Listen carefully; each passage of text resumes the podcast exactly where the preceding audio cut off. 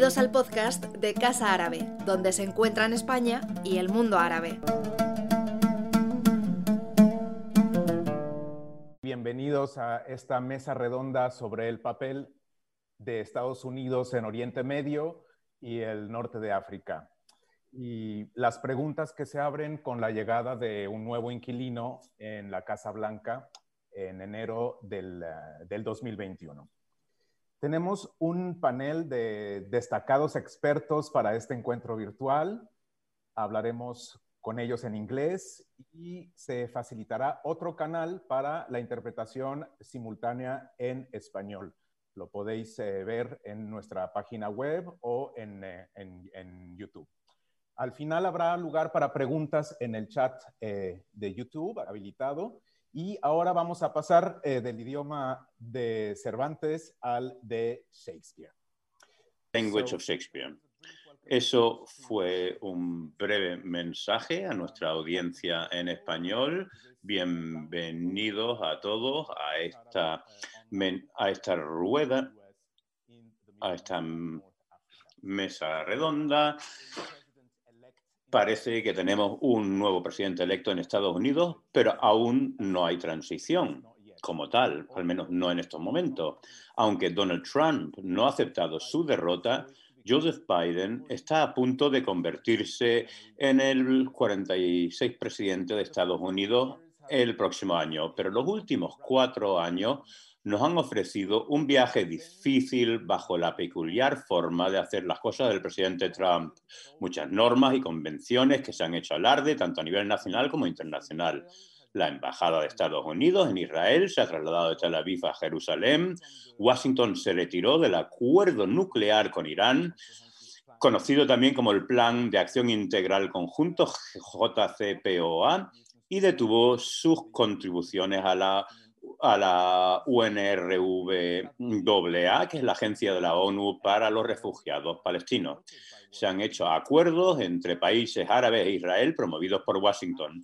Esas son solo las acciones, digamos, más aparentes de un cambio importante en la política exterior de Estados Unidos y en Medio Oriente, de Estados Unidos en el Medio Oriente y África del Norte. Pero parece haber un cambio de rumbo después de las recientes elecciones estadounidenses.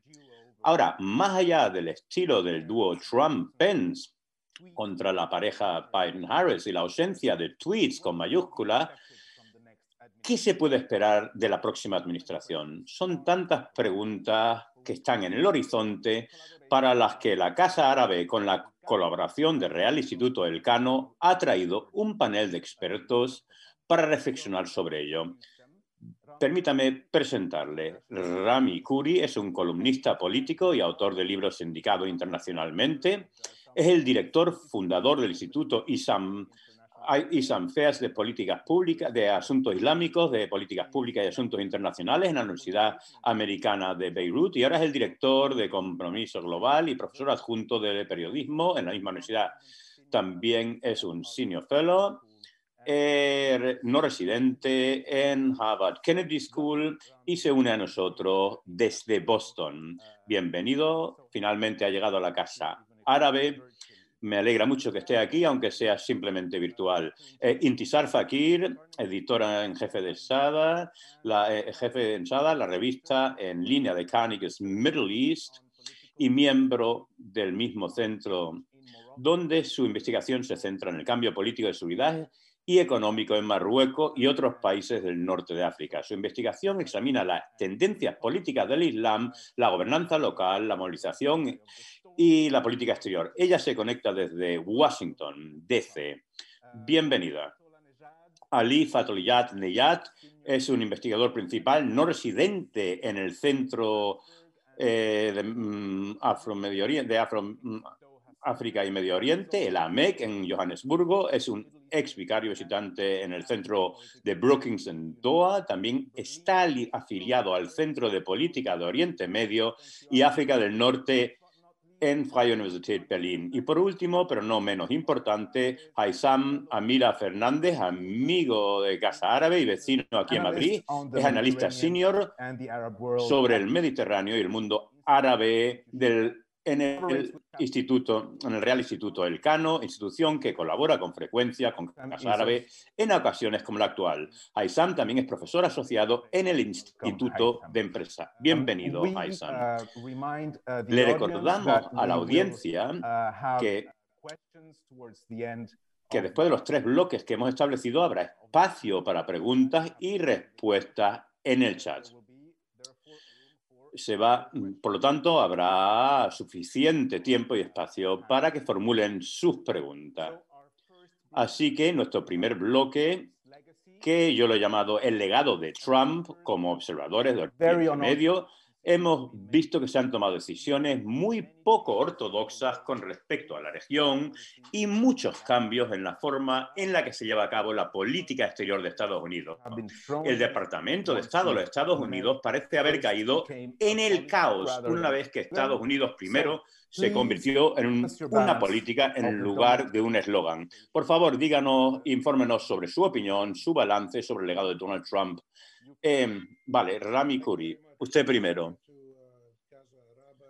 Gracias a la Casa Árabe y al Instituto Elcano, es un gran placer para mí estar aquí con ustedes y estar y espero que sea posible en persona en un futuro. En los pocos minutos que tengo, simplemente voy a mencionar algunos de los temas sobre el legado de la administración Trump. Yo he seguido a Oriente Medio desde finales de los años 60. O sea, estamos hablando casi 55 años. Era estudiante en la universidad en Estados Unidos y posteriormente he trabajado como periodista los últimos 45 años sobre Oriente Medio. He visto muchas de este tipo de transiciones. Mi impresión es que el único campo en el que Trump ha cambiado radicalmente del legado predominante de las administraciones y diferente al resto de las administraciones de Estados Unidos ha sido con respecto a la política de Irán, porque él ha intentado presionar a Irán más, pero en todos los demás temas, en todos los demás campos, incluyendo las, incluyendo las acciones dramáticas Palestina, con Palestina y con Israel, como la guerra de, de Yemen, lo que ha tratado con los egipcios y los temas en la región, la guerra en el terrorismo, Trump esencialmente ha perpetuado la visión prevalente de, de, Estados Unidos sobre la política apropiada en Oriente Medio. Quiero añadir que la política que ha prevalecido en Estados Unidos con respecto a Oriente Medio no ha, no ha cambiado muchísimo. Estados Unidos ha, ha perdido gradualmente alguna alguna influencia en Oriente Medio, pero esto realmente no ha conseguido sus objetivos estratégicos. Él ha intentado salir o han intentado salir, están reconfigurando las relaciones con, siguen con el militarismo como instrumento principal junto a las amenazas y las sanciones económicas. Se han, Estados Unidos se ha convertido, se ha hecho más unilateral o ha tomado acciones más unilaterales, pero eh, más bien ha apoyado más los israelíes. En, vez de ser, digamos, más neutral, ha apoyado a dictadores en Oriente Medio y en otras regiones, particularmente no les importan los derechos humanos o los objetivos de desarrollo humano, aunque hablan mucho sobre ello. Y esto ha sido muy consistente en la política estadounidense las políticas principales que ha permitido a los rusos, a los turcos, a los chinos y a los iraníes expandir o ampliar su influencia en la región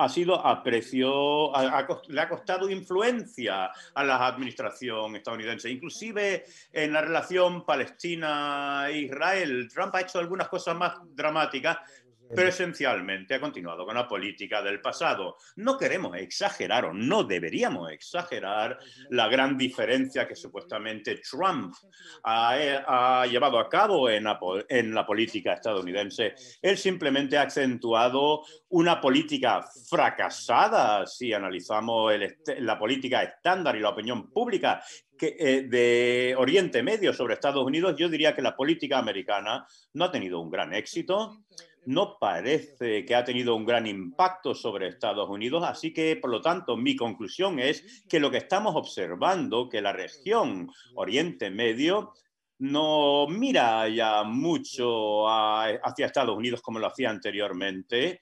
Israel es muy poderoso, el petróleo ya no es tan importante para Estados Unidos. Estados Unidos no tiene que proteger ya tanto a Oriente Medio tanto como en el pasado.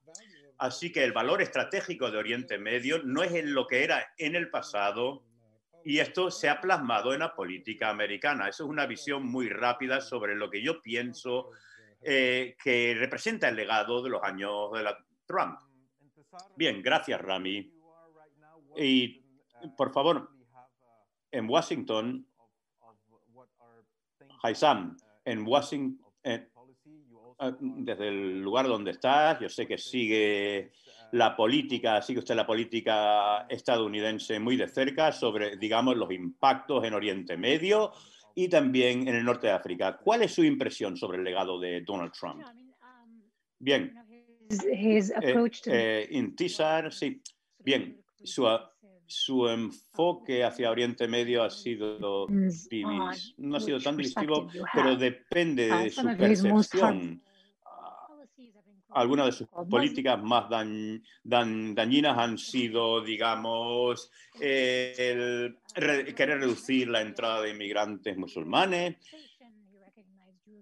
Él ha reconocido también Jerusalén como capital ha buscado, mm, mm, mediante también una, ha, intentado presionar a los Estados árabes para que reconozcan a Israel con bajo diferentes presiones y esto es, depende de la percepción. Si a alguien le importa la estabilidad, por ejemplo, los Estados los estados, eh, Bahrein y los, los, Emiratos Árabes Unidos, pues sí, ha habido una política distinta. Bien, tienen que saber también su admiración por alguno de las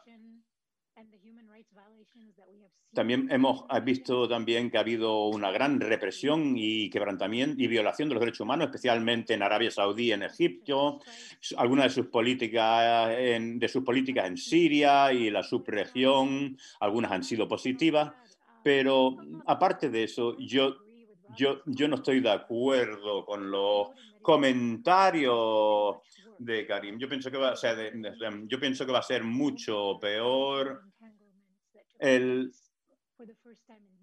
Mm, ha habido involucramientos militares.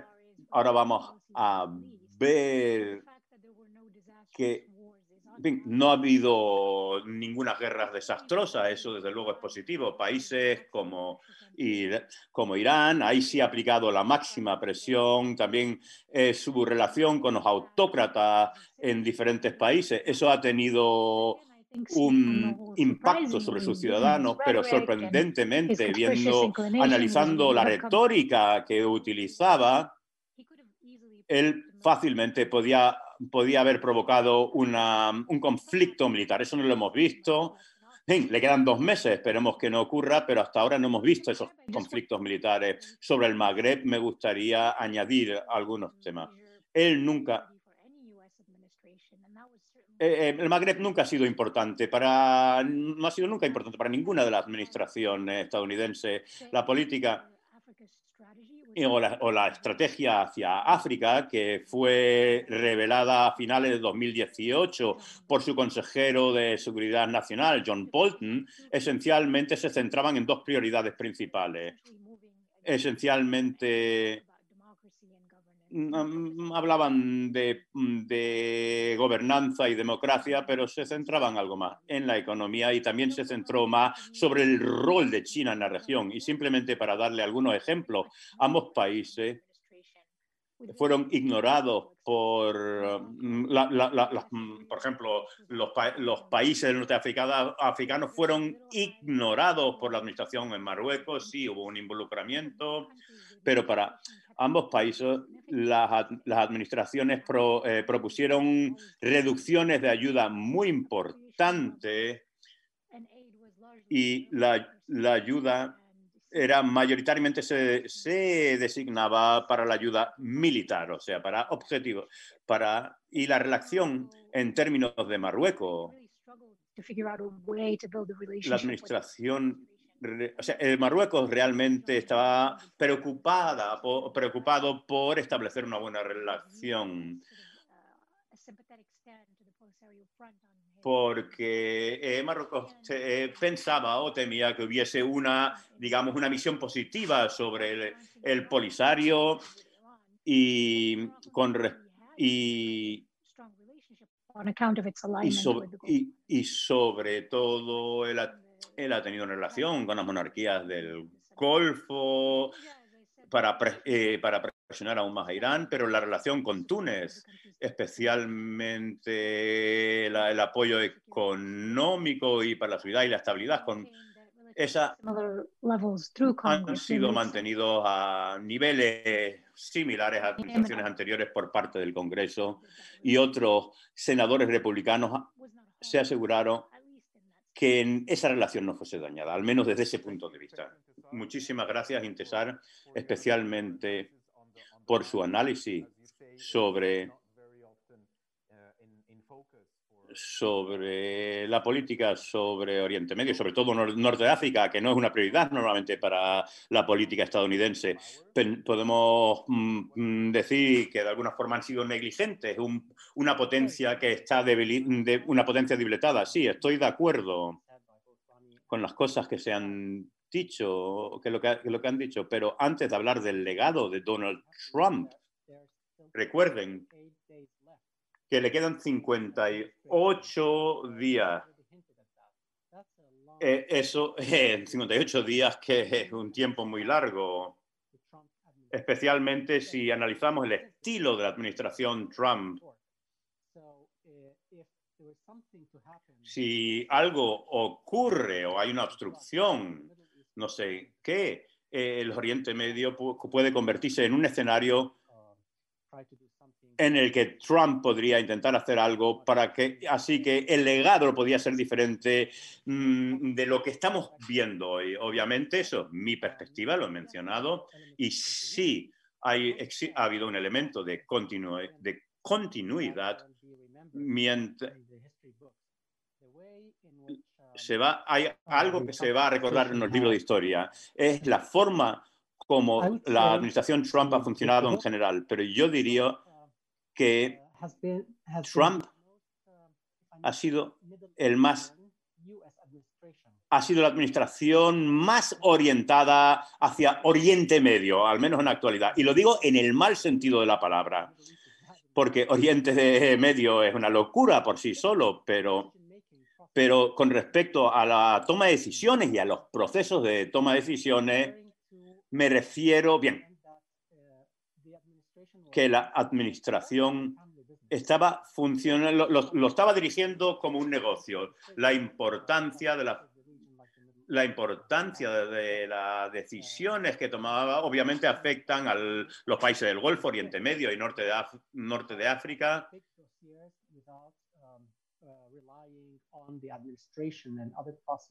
se han pedido dossiers muy... El, el, presidente ha trabajado con dossiers muy importantes sin pedir la, realmente lo, el análisis del, estado de, del Departamento de Estado y las agencias de inteligencia. Y Y claro, mm, tenemos que entender que diferentes agencias o departamentos de la administración estadounidense eh, mm, se sorprendían cuando leían los tweets de Donald Trump sobre este tema. Así que la forma como hacía las cosas, en fin, podríamos llamarlo también nepotismo, porque trabajaba con su familia y los miembros familiares no estaban ni preparados ni tenían la ni tienen la competencia suficiente o necesaria ni los ni los conocimientos históricos para realmente elaborar políticas del Estado. Y esto es algo que ha generado cierta incomodidad en los políticos de Oriente Medio Oh, perdón, les ha, les ha hecho sentirse más cómodos porque funcionaba de alguna forma similar a cómo funcionan en esos países. Bien, esto igualmente podrá explicar el primer, que el primer viaje de Trump al extranjero después de haber sido elegido fue Arabia Saudí en 2017. Fue realmente chocante en la fecha. Eso también o igualmente explica el enfoque sobre una, su política que es transaccional, que, me beneficia, y entonces es una política transaccional, pero a la misma vez y simultáneamente erática. Eso es uno del legado de la administración de Trump. No quiero decir que, la, que las administraciones estadounidenses anteriores no fuesen eráticas sus políticas hacia Oriente Medio, pero en el caso de la administración Trump, fue más errático que en el pasado. Y eso significa que los diferentes actores tenían que ajustar y reajustar sin, saber exactamente cuál sería la decisión o la elección política de la administración Trump, como por ejemplo en Arabia Saudí, en el que se atacaron, por ejemplo, Arabia Saudí sufrió ataques en sus refinerías y, y ellos se esperaban quizás alguna ayuda mayor o que iban y que Estados Unidos le protegiese más. Lo más importante es, ha sido el enfoque, su estilo, y eso ha creado ansiedad en los actores principales de la región por la impredictibilidad de la administración Trump. Gracias. Gracias. Sí, esto ha sido, sí, él ha tenido un estilo muy personalizado en política exterior o, como, dijo, como ha dicho, lo, ha tratado como, una, como un negocio familiar y ahora también existen muchas teorías de la conspiración que se están promocionando por esa misma administración. Ahora volvemos a Ali Fatamayab. Por favor, denos su visión sobre el legado de Donald Trump. Gracias. Gracias por primeramente invitarnos. Gracias a Casa Árabe. Yo estoy de acuerdo con mis colegas que hemos visto lo que hemos visto sobre la administración Trump ha sido mayoritariamente una, eh, una continuidad de la política. Y esto ha sido muy importante para tanto para los amigos como para los enemigos, pero la incertidumbre de las decisiones políticas de Trump, pues sí ha provocado ansiedad en Arabia Saudí y en otros y en otros actores de la región. Y no podían estar seguros sobre cuáles serían los siguientes pasos de Trump, pero había cierto había también una parte que era predecible, es que eh, básicamente estamos hablando de la base de votantes de Trump y que no deseaba aventuras militares en Oriente Medio. Entonces la fórmula como ha tratado Irán ha sido un enfoque muy calculado y con, una, eh, una escalación limitada o como, como lo han mencionado anteriormente, pienso que esto es algo que, que ha sido muy acentuado durante la administración de Trump. Cuando hablamos sobre la estrategia de la administración estadounidense sobre la Oriente Media, sobre Oriente Medio, eh, pues mm, sí, eh, en, la, administración Trump pues era algo más problemática esa, esa estrategia. Ah, con la única diferencia que la administración Trump sí ha cortejado algo más a los aliados mm, de, de largo plazo estadounidense. Ha habido también algunos halcones ha habido también halcones que pedían máxima presión sobre Irán, pero él mismo ha tenido un enfoque o pacto diferente. Él ha sido más transaccional y tenía, podemos decir que tenía una visión diferente sobre las teocracias. Eso también ha causado tensión y cuando hablamos sobre la, que hemos visto más continuidad que cambio, la continuidad, por ejemplo, en el caso de Siria. Quiero decir que más o menos Trump ha continuado el tipo de política de Obama en Siria, que era que de alguna forma, bien, eh, desde una visión ya más amplia, lo que se puede llamar un proceso revolucionario a largo plazo que está ocurriendo en la región, incluyendo a Irán, por supuesto, Estados Unidos, durante la administración Trump, eh, estaba eh, intentando mantener el status quo más que promocionar el cambio. Y esto ha sido pues más continuidad, continuidad y no cambio. Quizás voy a parar aquí. Gracias. Mali, gracias.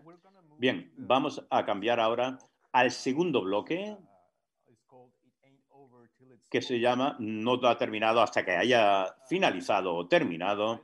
Finalmente, precisamente, menciona o quiere entrar en,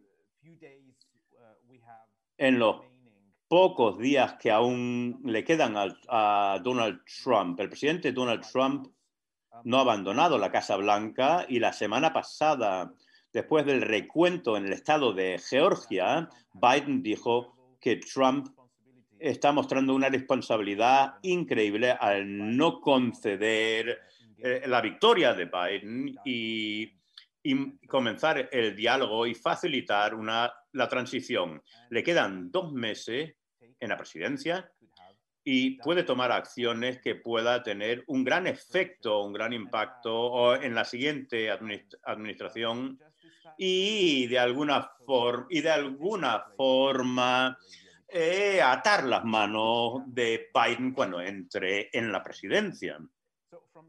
Así que desde sus propios campos de experiencia, sea Irán, eh, la región del Magreb o el Golfo, ¿Qué, puede, ¿Qué podría ir mal en los días que quedan de este liderazgo? Ah, voy a hablar con usted, Ali. Bien, es muy difícil hacer un pronóstico, pero existe una fragilidad inherente en este periodo de transición. Interrogante que surge con respecto a Irán es si la administración de Trump va a intentar satisfacer a, su, a sus amigos en Oriente Medio y a sus aliados principales en Estados Unidos.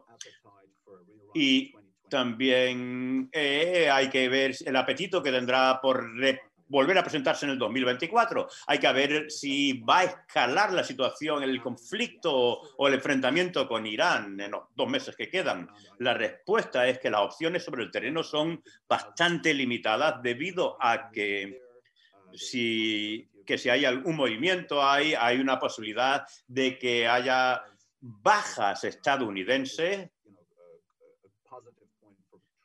y, habría que ver si eso sería un punto positivo o negativo para Trump en términos de sus ambiciones futuras.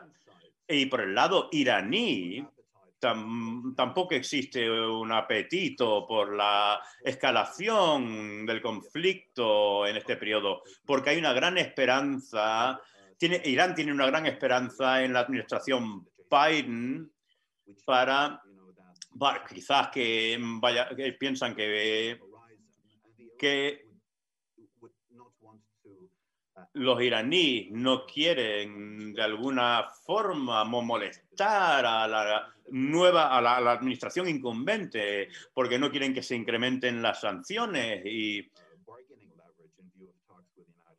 y ellos mm, en estos momentos hay una gran esperanza en Biden a pesar de la retórica del país, Jamaini ha dicho que, que, que la política estadounidense será la misma independientemente de la administración, pero aún así la administración, el gobierno iraní piensa, tiene esperanzas que vaya a mejorar, con, eh, hablando sobre las sanciones, que cambien quizás la estrategia. Ha habido porque la presión económica ha sido muy fuerte sobre Irán y por tanto Irán necesita la revitalización de sus ingresos, necesita que las sanciones sean levantadas, sean eliminadas. Por tanto, la cuestión o la interrogante es eh, en este, eh, que, este régimen de sanciones complejo que se ha construido en años y décadas, la pregunta es si se puede de alguna, de alguna forma, se pueden reducir, se pueden, se pueden reducir con, mm, en su naturaleza con respecto a Irán. Gracias. Yo ya sé que esto es un ejercicio de visión, mm, de pronóstico, perspectiva, y le estoy pidiendo que saquen sus bolas de cristal, pero ¿qué puede ocurrir en, qué puede salir mal en los próximos dos meses? Lo más probable que veremos, que podemos ver es la continuación de, de la política individualista, extremista de la administración Trump. Eh, digamos, más bien, no solo la administración Trump, sino la familia Trump y de sus socios eh, de, y sus socios de, y sus socios de negocios, creo que vamos a ver más. Ellos van a recompensar a sus aliados y a los que le han apoyado mm, y a un número y, y van también a, compensar o a gratificar a, mm, por ejemplo, a cristianos sionistas y a los fundamentalistas cristianos en Estados Unidos le va, lo va a compensar más, le va a dar, que ya está ocurriendo, de hecho, lo más probable o lo, más difícil o complejo que puede ocurrir en estos últimos 60 días es que Trump realmente puede dañar a las instituciones estadounidenses y a su sistema de gobernanza. Ya ha dañado los mecanismos, digamos, eh, por, por ejemplo, el Departamento de Defensa, el Departamento de Estado. Podría dañarlos aún más podía asignar aún más a, más jueces de extrema derecha porque tienen la mayoría en el Senado, podía producir un daño adicional que seguiría dañando a Estados Unidos en el extranjero en términos de su credibilidad y, y en Oriente Medio podían infligir aún más daño, por ejemplo, en los campos en los que tiene cierta influencia, por ejemplo, en Irán, con respecto también a Palestina. Probablemente veremos más de lo mismo. No, no espero que ocurra gran cosa con Irán, pero sí, sí en términos de guerra, de ciberguerra y un intento desesperado que los saudíes reconozcan a Israel de una forma dramática y eso sería algo superficial, ¿no? Pero, pero ya se ha hecho mucho en ese campo y aunque parezca superficial o sea superficial por la, debido a la, porque la población de Oriente Medio no está contento con estos acuerdos, y normalmente mm, no creo que exista una reconciliación real en Oriente Medio con Israel, pero eso es lo que yo mm, podría prever en la administración Trump. Gracias, gracias. Probablemente volvamos a eso, a lo superficial versus Sí, se hará más super... Volveremos sobre la política superficial. Y ahora, ¿cómo ven o cuál es su opinión sobre, digamos, el último fuego, el último incendio que pueda, que pueda hacer. Sí, sí, pensamos que hay algo que quiero añadir eh, sobre lo que han dicho mis colegas. Eh, que retire tropas en, me parece que ha dicho Afganistán. Lo que dijo Ali, eh, en una escalación potencial con Irán, a no ser que tome la forma que dijo Rami. Yo creo que sí, estoy de acuerdo que será, que, será más bien en términos de ciberguerra y hablando sobre el norte de África, cuando yo ahí no veo una gran oportunidad por parte de la administración Trump para provocar un gran daño. Pero sí me gustaría hablar un poco sobre la pregunta o la cuestión que más países árabes normalicen su relación con Israel. En los últimos meses ha habido una especulación que la administración ha, ha intentado empujar a Marruecos para que normalice su relación con, con Israel. Obviamente, esa, esa, esa cuestión ha estado sobre la mesa durante mucho tiempo. ¿Va a hacerlo Marruecos o no?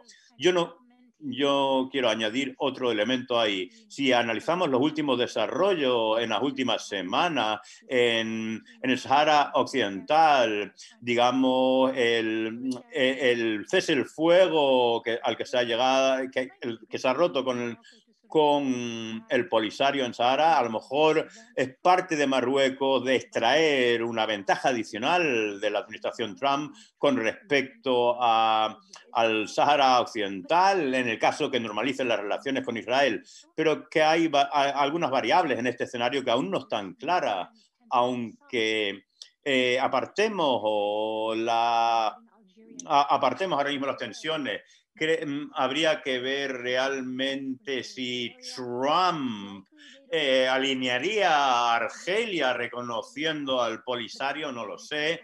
O sea, esto sería un tema de la, para la administración Biden. Si Biden reconoce, una, hace una, eh, si hay un reconocimiento potencial por parte de la administración estadounidense, habría que verlo. El otro tema que surge aquí, eh, el reconocimiento de la administración Trump se traduciría eh, realmente en, en, algo de gran impacto eh, a nivel internacional. Bien, sería una victoria para Marruecos, pero eso no quiere decir que otros países le siguieran.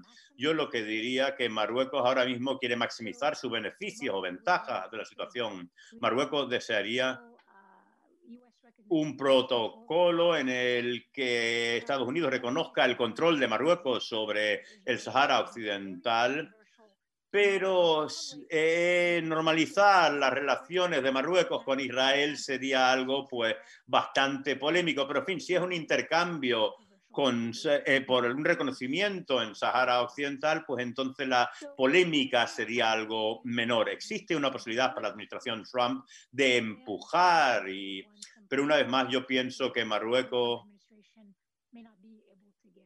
que a pesar de las presiones de Estados Unidos, tendremos que ver qué es lo que ocurre. El Sahara Occidental va a ser, digamos, una, una parte, un, un, chip en el juego, una ficha de juego de intercambio. Y ahora, ¿qué es lo que teme? ¿Qué lo... Teme la posibilidad que encienda una cerilla, encienda el fuego y dinamite de alguna forma, digamos, un último movimiento de, la, de Donald Trump para hacerle la vida más difícil a Joe Biden. A, a pesar de lo que hemos, o sea, aparte de lo que hemos oído de sus colegas, ¿qué, otro nos qué, otro ¿qué otras cosas nos podemos esperar en los últimos dos meses? Bien. la administración Trump no ha terminado hasta que termine. O sea, quedan todavía 60 días. Si analizamos el comportamiento del presidente y su círculo cercano el círculo cercano a Donald Trump, podemos observar que hay un patrón de tierra quemada en casa, el daño a las instituciones, el daño a la, a la, credibilidad de las instituciones y a la democracia americana. Quizás esa misma política de, de tierra quemada podría llevarlo hacia el extranjero si eso ocurre, Oriente Medio sería el escenario más probable para esa política de tierra quemada. Nadie sabe si eso, eso, si eso va a ser una, si eso se lo ha planteado Trump. Y hay un líder en la región que ha estado muy asociado, o sea, ha tenido una relación cercana con, con Trump.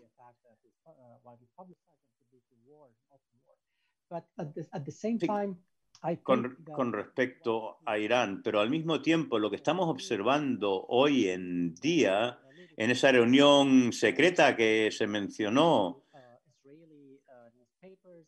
y que se mencionó en varios periódicos eh, israelíes y, eh, y estadounidenses, una reunión en esa reunión en Arabia, en Arabia Saudí entre Netanyahu y el, el príncipe heredero de Arabia Saudí, que ha sido mencionado en, diferentes publicaciones estadounidenses e israelíes. La pregunta es por qué se van a, van a querer reunirse o sea, habrán reunido antes del final de la administración Trump.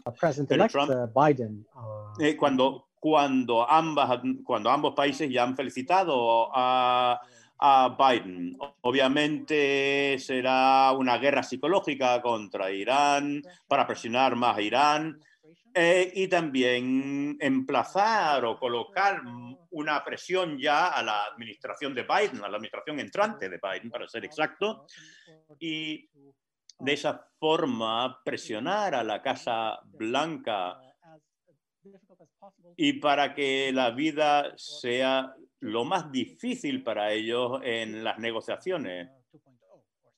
O sea, digamos, llamémoslo negociación 2.0.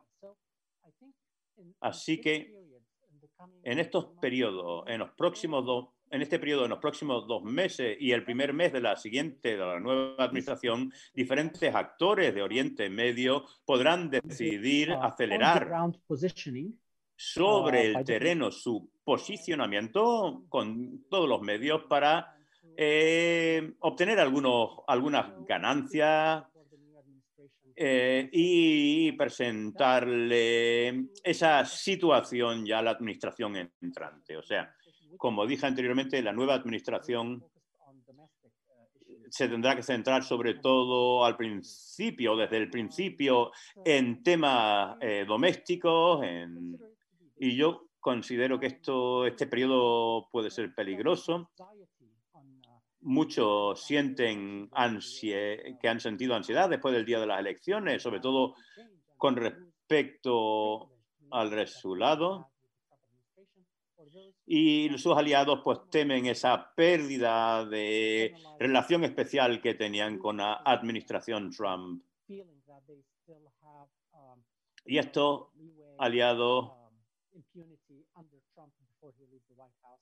eh, piensan que pueden aún disfrutar de la impunidad que han disfrutado con la administración Trump durante el tiempo que le quede a Trump. Se ha dicho um, um, que los minutos más peligrosos para que ocurran accidentes o accidente de coche son unos minutos o segundos antes de llegar a casa. O sea, vamos a estoy utilizando esta analogía. Esto es un periodo muy delicado y un periodo muy peligroso. Pasando ahora a nuestro tercer bloque. ¿Qué puede hacer Joe? Este bloque ya tenemos algunas preguntas que eh, surgen por parte de nuestra audiencia que apuntan a la misma dirección. ¿Qué, la pregunta es, ¿Qué hará Joe Biden? ¿Qué margen tendrán para llevar a cabo un cambio en temas de política exterior sobre lo que hemos debatido hasta ahora? Nosotros no sabemos realmente cuál va a ser su margen de maniobra real. Ciertamente depende también de la configuración final del Congreso estadounidense. Sin embargo, las presiones internas, como ustedes han mencionado, son inmensas y obviamente eh, probablemente podrán dominar y hasta ahora, aparte de los conocimientos que tenemos ahora mismo sobre la visita de, de Netanyahu a Arabia Saudí con Pompeo, también la otra información que hemos obtenido hoy que quizás ya tenga, o como mínimo Biden ya ha indicado que su próximo secretario de Estado podría ser Tony Blinken, descrito por el New York Times como un defensor de las alianzas globales. Y eso mm, va a ser claramente un cambio con respecto a la administración anterior. ¿Qué puede hacer Joe realmente? Vamos a empezar con usted, Haifan. Bien, eso es una gran pregunta. Y pienso que depende de diferentes factores. Primeramente, mm, hay que ver cómo transcurre la transición de una administración a otra, cuál es la tendencia general. Igualmente depende también del Senado. Todavía quedan una todavía queda, quedan unas elecciones, unas nuevas elecciones por, por, los dos, por, por los dos puestos de Senado en Georgia. Ahora mismo eh, los eh, republicanos tienen 52 y, y, los demócratas 48 senadores. Eh, esas elecciones van a ser muy importantes para la política exterior y otras decisiones que quiera tomar la administración. Eso hay que mantenerlo en mente. Obviamente, el multilateralismo de Biden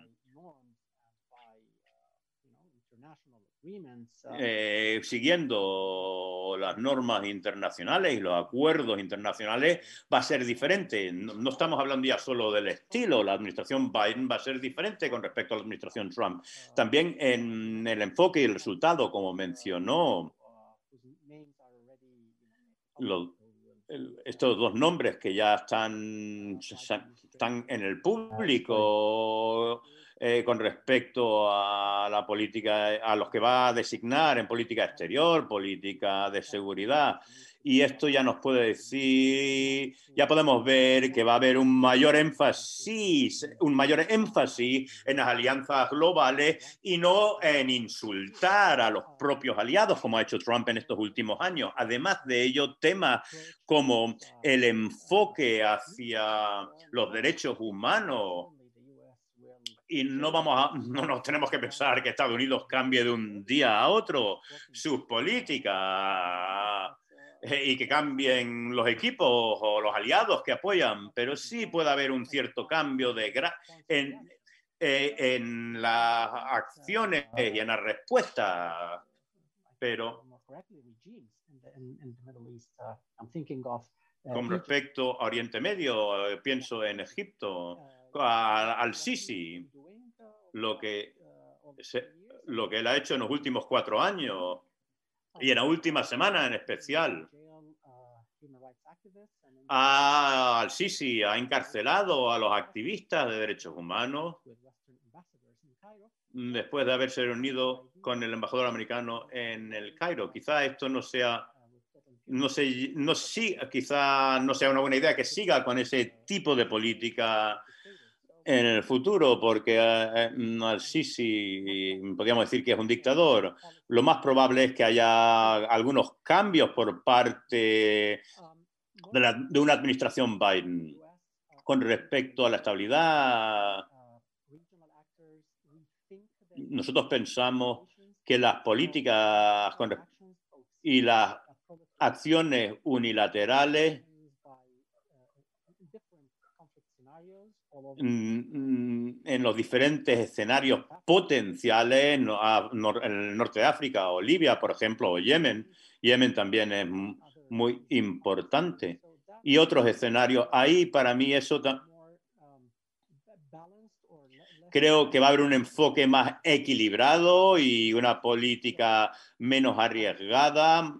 Obviamente, la pregunta es, en el caso que, que que en este último tiempo no se cree un gran trauma por parte de la administración Trump.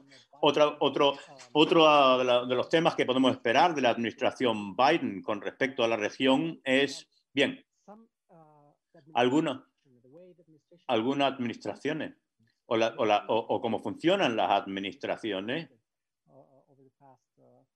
o, cómo, o cómo ha funcionado la administración en los últimos cuatro años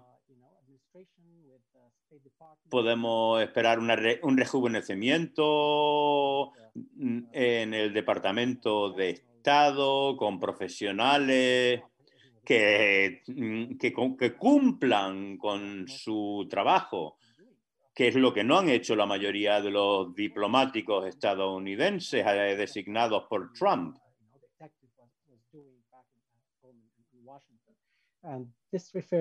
Y esto se refiere a las relaciones con Europa y con los Estados miembros de la Unión Europea, que son los vecinos inmediatos del norte de África y de Oriente Medio. Existe una oportunidad para trabajar conjuntamente.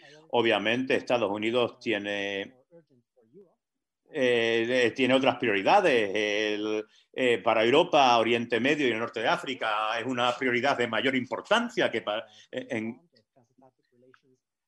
y también tenemos la esperanza que puedan mejorar las relaciones transatlánticas y ahora tenemos igualmente ahora en tiempos de post-COVID, por los problemas que ha generado la pandemia, o sea, gracias Haifam. Ahora vamos a oír a Intasam a ver lo que ella tiene que decir sobre las posibilidades de la administración Biden y su margen de maniobra en la región. Bien, básicamente estoy de acuerdo con lo que ha dicho Heisem.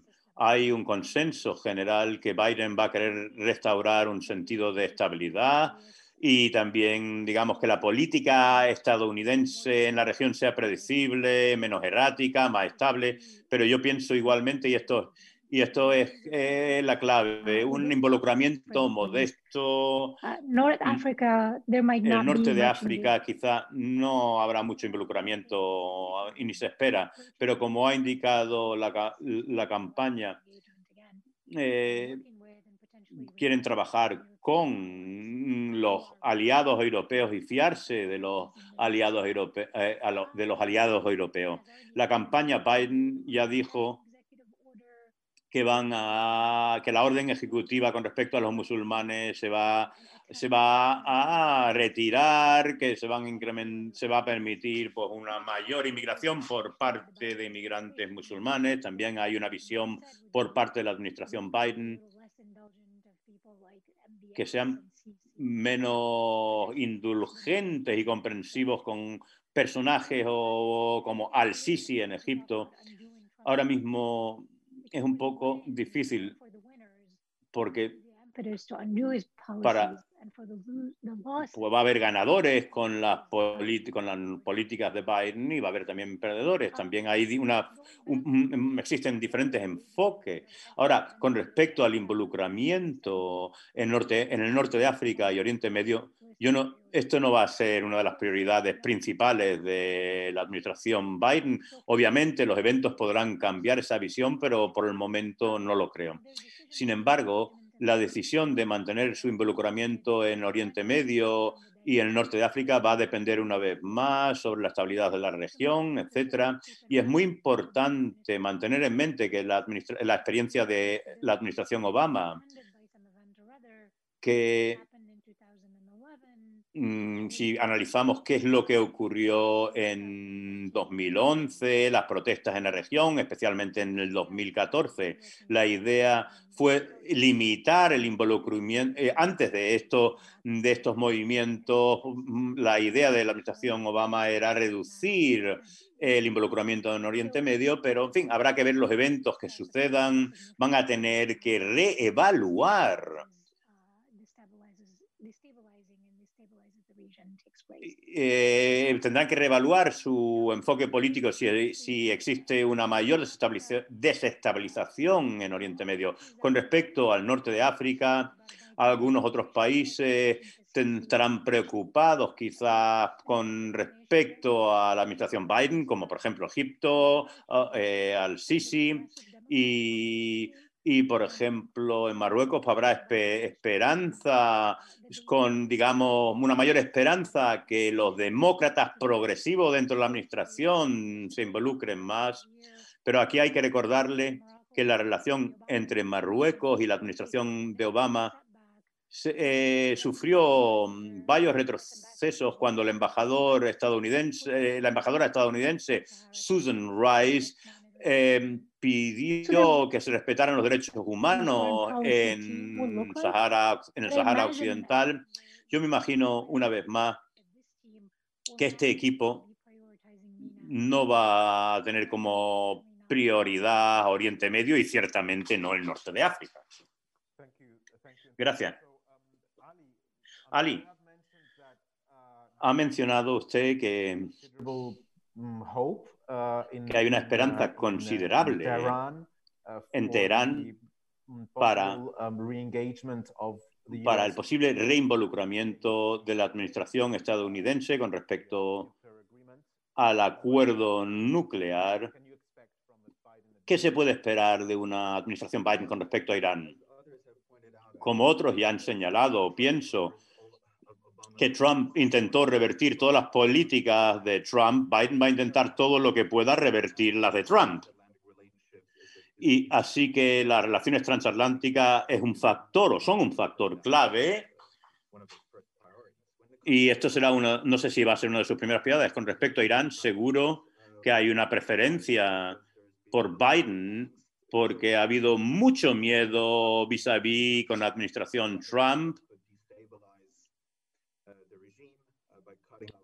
porque, se, se- porque Trump ha intentado desestabilizar el régimen al cortarle, eh, digamos, el flujo económico y ha- hay un- una gran confusión y desacuerdo si, si deberían preferir a Trump o Biden. Estamos hablando mm, de Irán porque existe un miedo asociado a la presidencia de Biden que podría, que podría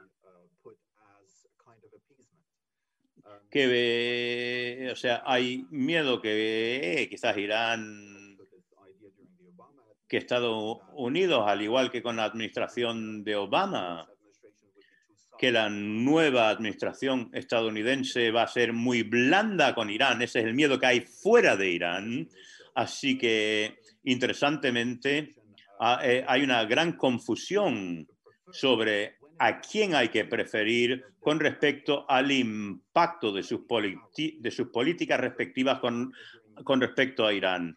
Durante la administración Trump, uno podía argumentar mm, con, mm, con dos puntos de vista diferentes. Uno podía decir la expresión económica extrema que se llevó a cabo contra Irán, digamos, eh, ti- eh, ha reforzado a la- a la- al, al autoritarismo de la- del gobierno iraní.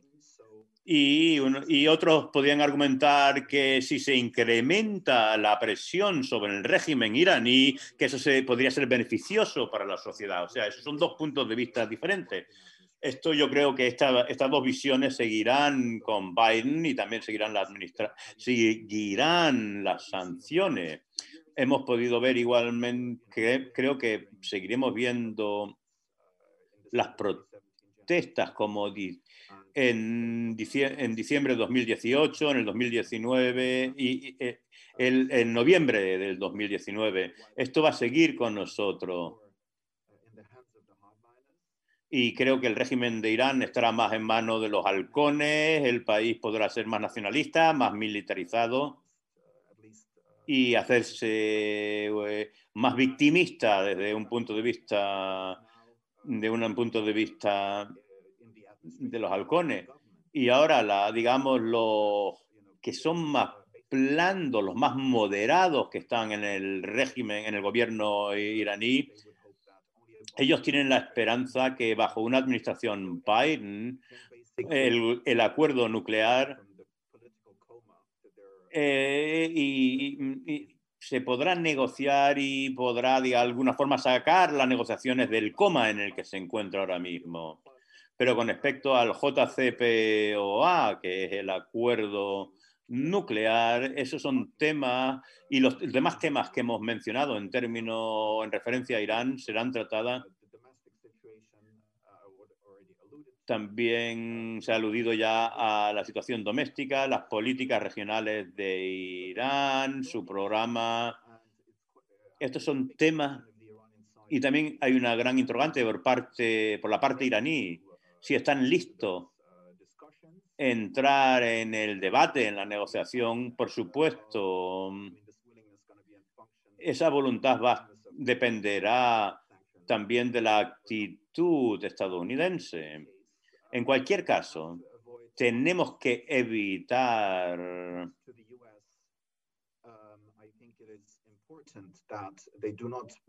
tenemos que evitar ciertos peligros con respecto a Estados Unidos. Espero que, que Biden no cometa los mismos errores que la administración Obama durante la negociación y, y especialmente en temas de comunicación, cuando en la forma como se comunica con sus aliados en el Golfo. O sea, sí, eh, sería muy sabio que la administración Biden, que comiencen a hablar sobre cuáles son sus cuáles son sus planes con respecto a Irán, que los divulgue y que los, los comunique a sus socios del Golfo y de la región.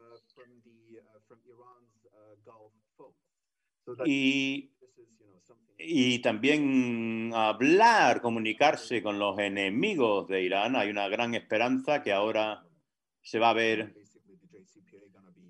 el acuerdo nuclear se va a revitalizar, que van a surgir oportunidades económicas y las políticas europeas también contienen un déficit muy importante porque han sido muy miope, porque intentaron salvar el acuerdo nuclear y no querían alinear o querían molestar a los iraníes en temas domésticos.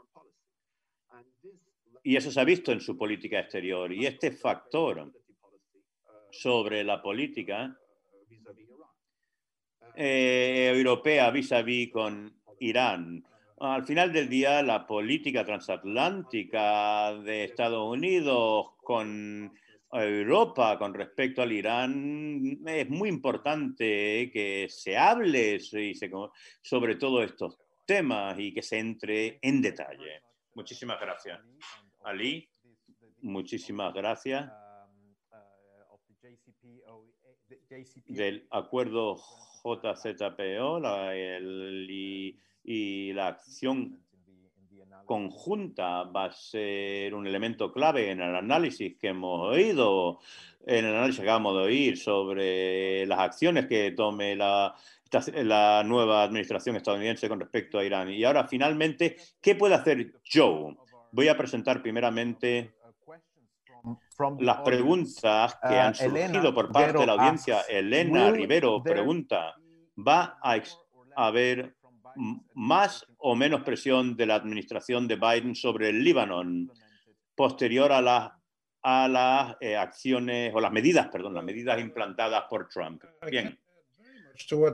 No puedo añadir mucho a lo que acaban de decir nuestros colegas porque nos han dado una visión muy clara sobre las opciones, las restricciones, las limitaciones y, y las acciones potenciales que pueden tomar en la región. Y estoy de acuerdo con todo lo que se ha dicho. Pero Estados Unidos, le, recuerdo, nunca ha tenido una política hacia el Líbano desde los años 50, 1950. Así que yo no tengo la esperanza, no, espero ningún cambio con respecto respecto al Líbano, que reduzca la presión que Trump ha puesto sobre Hezbollah, pero ha habido una continuidad sorprendente en política exterior estadounidense en Oriente Medio. Eh, no es realmente una política porque carecen de una política hacia Oriente Medio, tienen acciones, toman acciones en Oriente Medio y las acciones han sido muy similares en los últimos 50 años y pienso que el tema importante que había que preguntar o que nos tendríamos que formular, la pregunta que nos tendríamos que formular con respecto a la futura administración Biden, ¿qué pueden hacer? Esto todo son especulaciones, porque estamos especulando.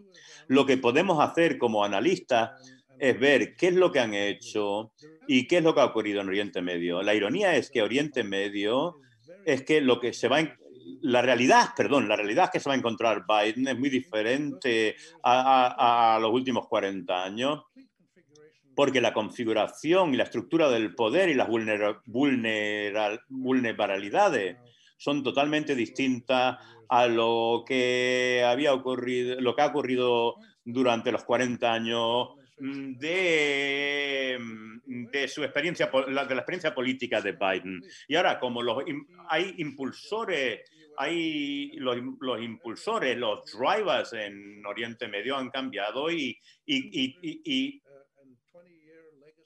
legado de 220 años de intervención extranjera directa desde Napoleón, desde Napoleón en Oriente Medio. Y en, y, y en los últimos 20 años ha sido peor con, con los británicos, con los rusos y, y, con los saudíes y con todos los otros actores. La intervención extranjera en Oriente Medio ha empeorado.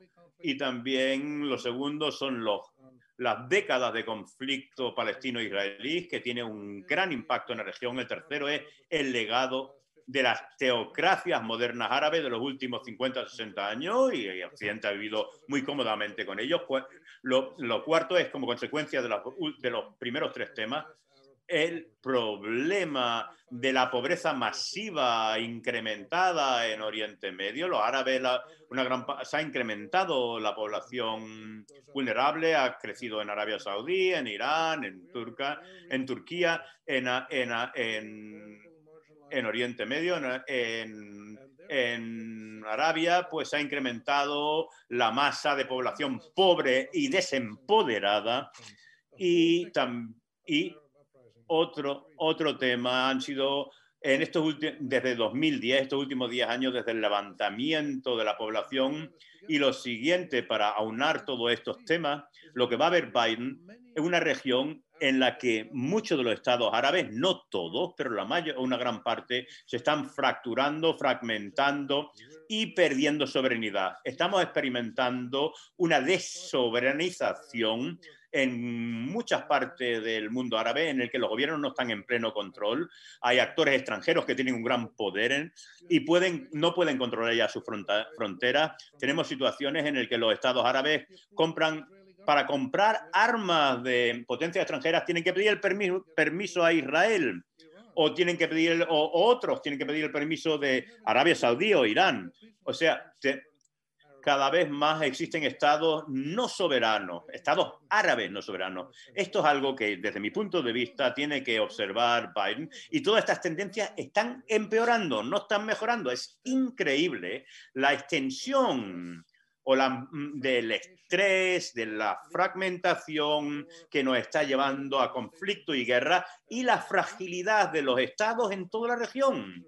Por eso existen tantos cientos de miles de refugiados y personas desplazadas internamente dentro de los países. Eso es la gran imagen y realmente es problemático, pero estas tendencias son reales y está ocurriendo debido también a las políticas exteriores de los europeos, americanos, rusos y de los actores principales en la misma región. Si Estados Unidos bajo Biden retorna a la política pre-Trump, pues eso sí que me va, me, va a preocupar aún más, porque volver otra vez a, la política de Clinton y Obama, eso me preocupa aún más. Esas tendencias estaban ahí antes de Trump y van a, eh, y van a incrementar esas Bien, permítame añadir que tenemos que reconocer que existen tres eh, principios impulsores o principales que em, dirigen la o, rigen la política estadounidense y, hasta, y también la europea, y, y, son que los israelíes tienen más, más poder y más influencia que los palestinos, eso siempre ha sido así. Los iraníes son un problema, no se, no, no se puede uno fiar de los iraníes, hay que contenerlos porque ellos son, ellos son problemáticos. Y el tercero, que el pueblo árabe, los, los, los ciudadanos árabes no tienen ningún tipo de derechos ni como ciudadanos ni como seres humanos. Y eso, y eso también ha sido originado por, por, la, por, las dos administraciones estadounidenses anteriores. Ahora mismo Macron está en la región. Estos tres principios realmente tienen que ser arreglados y cambiados. Y en el caso que no ocurra, Biden va a perpetuar el legado. Esas son las malas noticias. Las buenas noticias estas son políticas hechas por humanos y pueden ser cambiadas y eventualmente quizás surjan mejor gente, mejor que puedan cambiarlo, como ha ocurrido en Sudáfrica y en otros lugares del mundo, Obama mostró que se pueden cambiar la, se puede cambiar la política hacia Irán con el acuerdo. Hay que, tener, hay que hacer un reconocimiento realista sobre las realidades en la región y eso va, va, eso va a provocar pues, cambios graduales para todos los actores. Mm. Muchas gracias, Rami. Muchísimas gracias por esta última y, y, por este último y brillante resumen sobre la realidad, que es lo que queda por delante. Pienso que, que cuando pensamos sobre las Naciones Unidas y el 75 aniversario, hay preguntas o cuestiones sobre cómo las naciones árabes han podido desarrollar sus políticas exteriores como, o como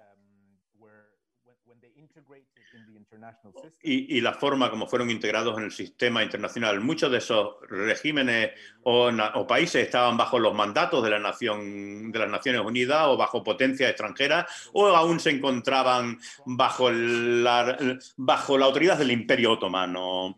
Así que el principio, pues, eh, es una razón también para la desestabilización en el siglo XXI.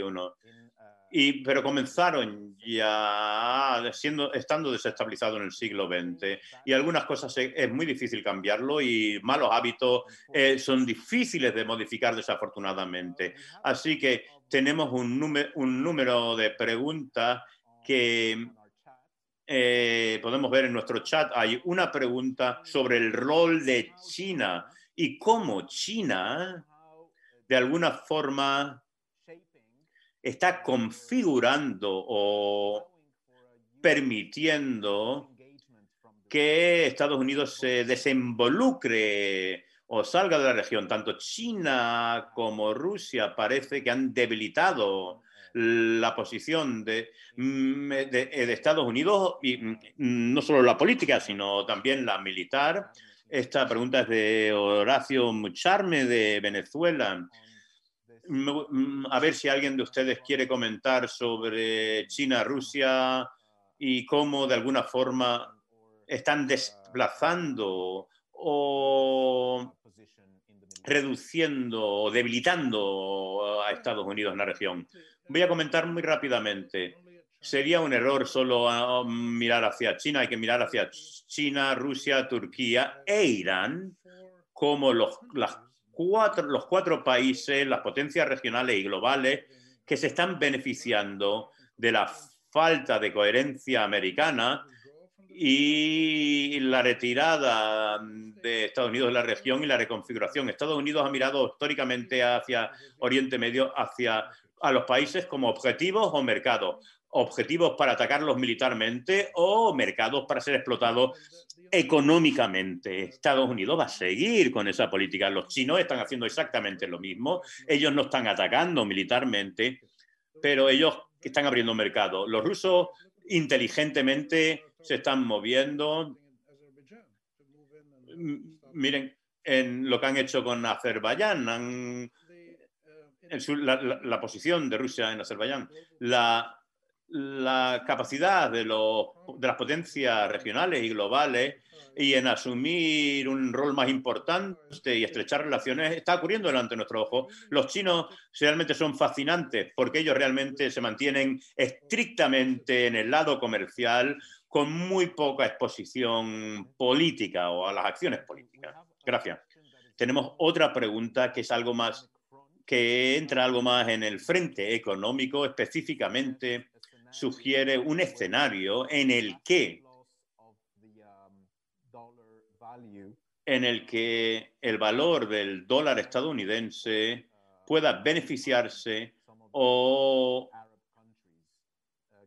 pueda beneficiar a Estados Unidos y de alguna forma dañar a los, a los países árabes. Alguien, sobre todo la caída del valor de la divisa estadounidense, o sea, del dólar norteamericano.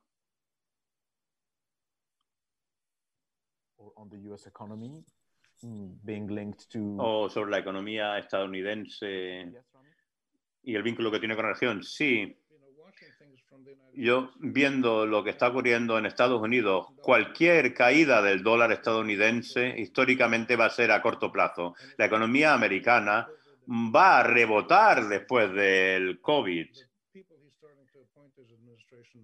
Y, y, la, y, y, los componentes de las administraciones estadounidenses son pro-business, pro-negocio, pro-empresa, y por tanto la economía va a seguir siendo fuerte esto es una economía muy fuerte, sea justo o no, hay mucha inigualdad, mucha explotación, eso es otro tema, pero, pero va a seguir un, imán para la acción global y el dólar estadounidense va a ser la única divisa de reservas posible. Mi respuesta es no, no me espero ningún tipo, no me, una caída seria del valor del dólar y gente lista va a intentar involucrar a Estados Unidos en una relación económica de beneficio mutuo, como hemos visto en el pasado. En el, por ejemplo, desarrollo de tecnología, desarrollo de mercados domésticos, y eso beneficiaría a ambas partes. Me, me permite añadir solo algo más, perdón.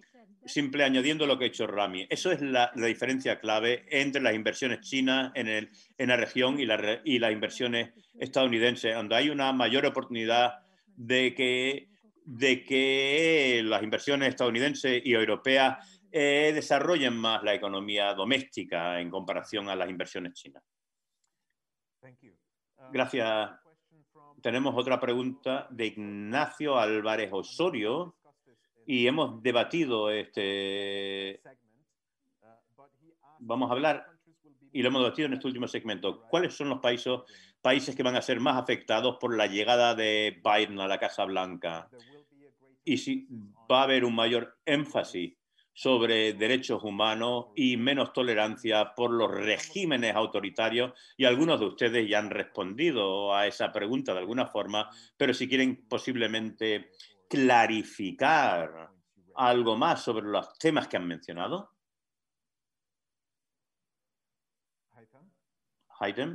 Haitham, perdón. Haitham, yo me centro en un elemento. Es el sentimiento de impunidad. ¿Qué es lo que pueden hacer sin recibir crítica o, una acción? Esos países han acostumbrado a hacer algo bajo la administración Trump de alguna forma que que disfrutan de una impunidad total, sea el gobierno israelí de Netanyahu o los saudíes o la monarquía saudí bajo el príncipe heredero y en menor, en menor grado, pero también presente en los diferentes escenarios en la región. Y los, y los escenarios estos complejos.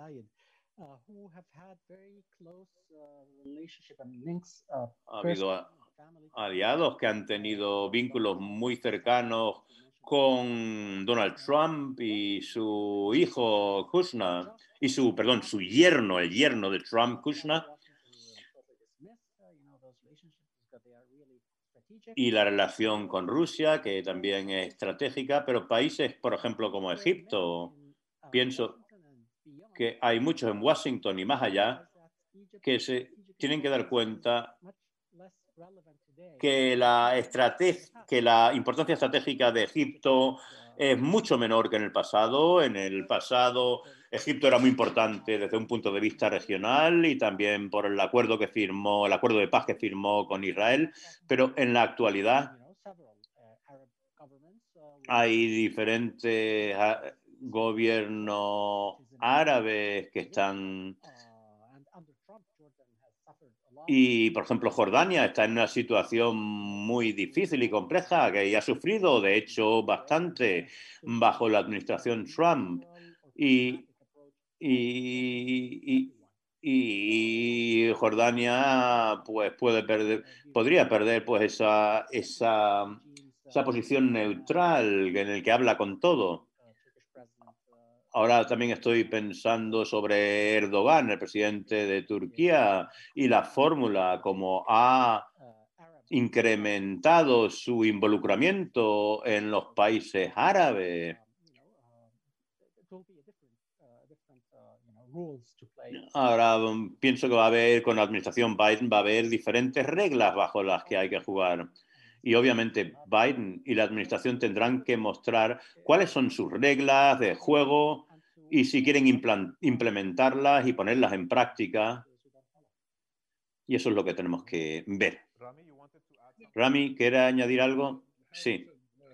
Como, he dicho, como Haysam ha dicho, ha dicho todo lo que quería, lo que yo iba a decir. Estados Unidos históricamente y Europa se ha centrado en la estabilidad, lo que ellos han llamado eh, la estabilidad. Ellos quieren mantener la estabilidad en la región. Bien, no han mantenido la estabilidad en la región y han permitido el crecimiento de, las, de, de regímenes autoritarios que han llevado a la situación a una mayor inestabilidad. Pienso que va a depender si Biden vuelve a la vieja política o a, a la política tradicional demócrata de mantener todo silencioso, entonces eso va a ser un gran problema para todo. Lo único que, le importa a los americanos es el terrorismo y la, la, la inmigración. Y los europeos son los que están más preocupados ahora mismo por la inmigración y han securitizado y monitorizado lo que es la inmigración. Terrorismo e inmigración son los temas, los dos temas en los que se centran y de importancia. Y los americanos que quieren estabilidad y la estabilidad tal como ellos lo han definido es pues negociar con los autócratas, con los y eso. Bien, Rami, ha mencionado, usted mencionó sus seis puntos, sus seis temas y las tres realidades existentes. Existe un sentido que, que algo podría cambiar. Si, si en la administración estadounidense tienen la voluntad de tomar el asunto en sus manos y llevar a cabo un cambio en su enfoque, pero mi pregunta realmente se centra sobre el Departamento de Estado en sí. ¿Dónde cree que puede surgir el cambio? Y hay tanta gente preparada en el Departamento de Estado. Haysam lo mencionó, que en estos últimos años no han podido hacer su trabajo y han sido de alguna forma marginados. Piensa que la clave para un cambio en el enfoque mental va a ocurrir o dónde ve que pueda ocurrir. Yo no lo veo, yo no, no lo veo que eso, que eso pueda surgir del Departamento de Estado. No, eso no va a ocurrir. No ha ocurrido en todos estos años. ¿Por qué va a surgir? Con la excepción del acuerdo de Irán. El acuerdo de Irán fue impulsado por el miedo a un enfrentamiento nuclear. Ellos presionarán a los iraníes porque no se fían de los iraníes, pero ellos pero esa ha sido la razón del cambio. Yo no creo que vaya un gran um, cambio en la política, no, no lo espero. Pero si llega, va a llegar por parte del lado mm, de los progresistas o la parte progresista del departamento del Partido Demócrata, especialmente, pero eso dependerá de qué senadores eligen en Georgia y también podrán cambiar, podrá cambiar la política debido a levantamientos populares en Oriente Medio y esa, y esa combinación de temas podría producir un lento reajuste. Y también Estados Unidos podría tomar acción sobre Yemen, sobre Sudán, uh, sobre Túnez, uh, ayudando a países a democratizarse. Y lo más importante es la política con respecto a Israel. Volver a un acuerdo justo palestino-israelí tendrá el mayor impacto regional desde mi punto de vista. Y eso sería un impacto, un impacto directo. Vamos a ver qué es lo que va a ocurrir y qué harán. ¿Algo que quiere añadir? Sí. Básicamente, me gustaría subrayar algunos de los temas que ya se han mencionado. Y es que lo, que Rami brillantemente ha resumido como cuáles son las realidades en la región y cuáles son los cambios claves que se necesitan. Y la realidad, o por lo menos lo que yo pienso, o lo que se espera a mucha gente, las expectativas de mucha gente, es que no es una prioridad para una administración estadounidense para llevar a cabo un cambio tan importante en el enfoque político estadounidense. También la importancia de Estados Unidos en la región ha decrecido, ha caído. Y, por supuesto, ¿cuál es la cuestión clave? ¿Qué es lo que quiere Estados Unidos de Oriente Medio? Y como Rami ha explicado, Estados Unidos ha puesto estabilidad y la paz como prioridad principal en la región y obviamente existen intereses militares, y políticos y económicos de, la, de Estados Unidos en la región, pero yo creo que el margen para cambiar la política estadounidense por parte de Biden es, muy reducido debido al, mm, pues, a las restricciones, las limitaciones que hemos mencionado y también al coste y lo difícil que es readaptar o reajustar la política estadounidense en la región. Por favor, quédense conmigo un momento. Queda una pregunta de Manuel Fernández Higuera. Aunque ya hemos hablado sobre el tema, ¿puede resumir brevemente qué es lo que se espera de la política de Biden con respecto a África, a, perdón, al Sáhara Occidental y especialmente ahora con el reavivimiento del conflicto? Hello, hola. Sí, en términos del Sahara Occidental va a depender de cómo se hacen cómo se hacen las cosas en el periodo de transición actual. Y la pregunta clave, ¿me oyen? Sí. Y realmente la pregunta clave está vinculado a la pregunta sobre cuál va a ser la actitud de los regímenes árabes con respecto a Israel. Va a haber un impulso por parte de Marruecos por básicamente normalizar la relación con Israel. En ese caso podremos ver que Marruecos va a tener pues un mayor margen para hacer básicamente lo que les dé la gana, que eso es lo que hemos visto ya en las últimas semanas, pero pienso que eso va a determinar sobre cómo se va a desarrollar la futura política de la administración Biden. Eh, va a ser interesante observar en las próximas semanas qué tipo de movimiento y qué va y cuál va a ser el anuncio por parte de los regímenes, regímenes los países árabes con respecto a Israel y, eso va a estar muy vinculado a qué es lo que va a ocurrir en el Sahara Occidental en los próximos meses y, la, y también las implicaciones ya a mayor plazo, a, un plazo más largo. Nos quedan unos cuantos minutos, dos minutos. Por favor, Haisam. Sí. Si me permite añadir algo con respecto al Magre, a la región del Magreb y al Mediterráneo y su impacto en el Mediterráneo y a Europa. Estados Unidos obviamente puede decir que reconoce la soberanía de Marruecos en, en el Sahara Occidental, como lo hizo con los Altos del Golán.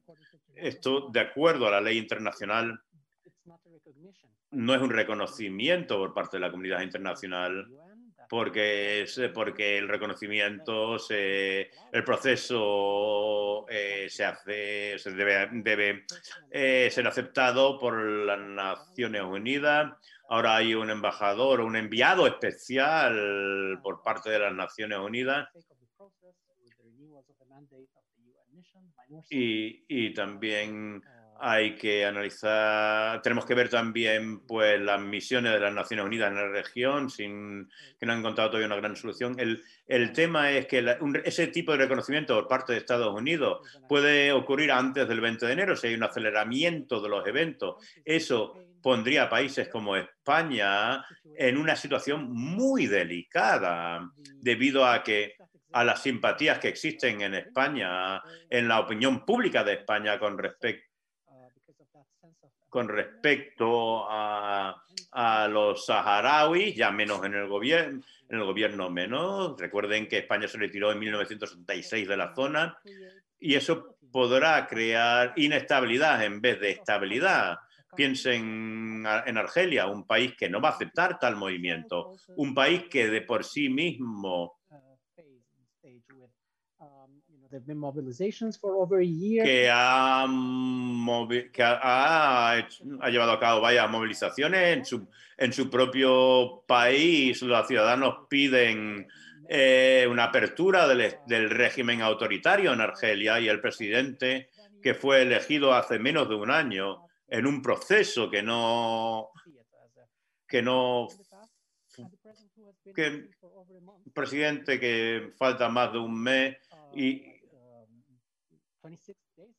y ha salido para Alemania hace 26 días eh, con COVID, con, con, el COVID, o sea, ha sido trasladado debido al COVID a, a Alemania, el presidente de Argelia, o sea que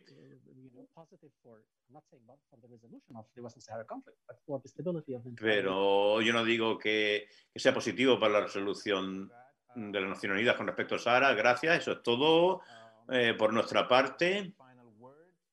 Vamos a Ali. ¿Quiere decir algo para finalizar?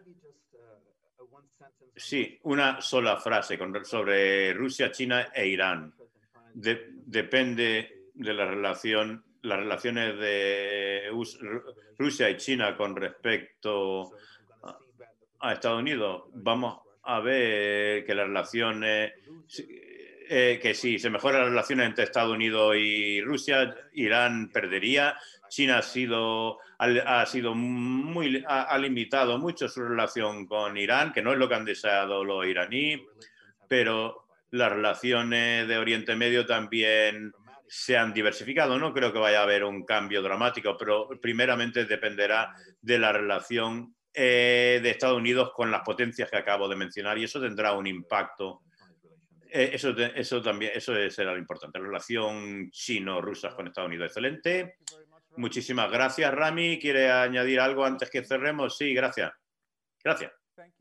Gracias. Gracias a usted, a nuestros cuatro ponentes, Rami y Fakir, ambos en Estados Unidos, Ali y Natayat en Berlín y Fernández aquí en Madrid. Ha sido un gran placer para mí.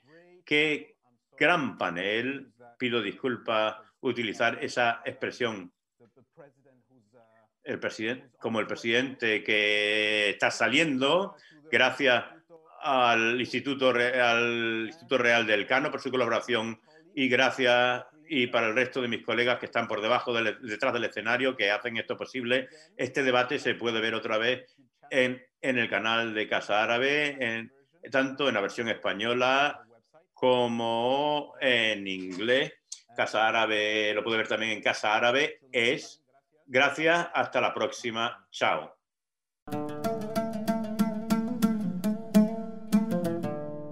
Gracias por escucharnos.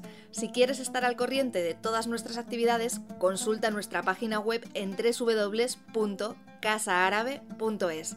También puedes seguirnos en nuestros canales en las redes sociales en Instagram, Twitter y Facebook.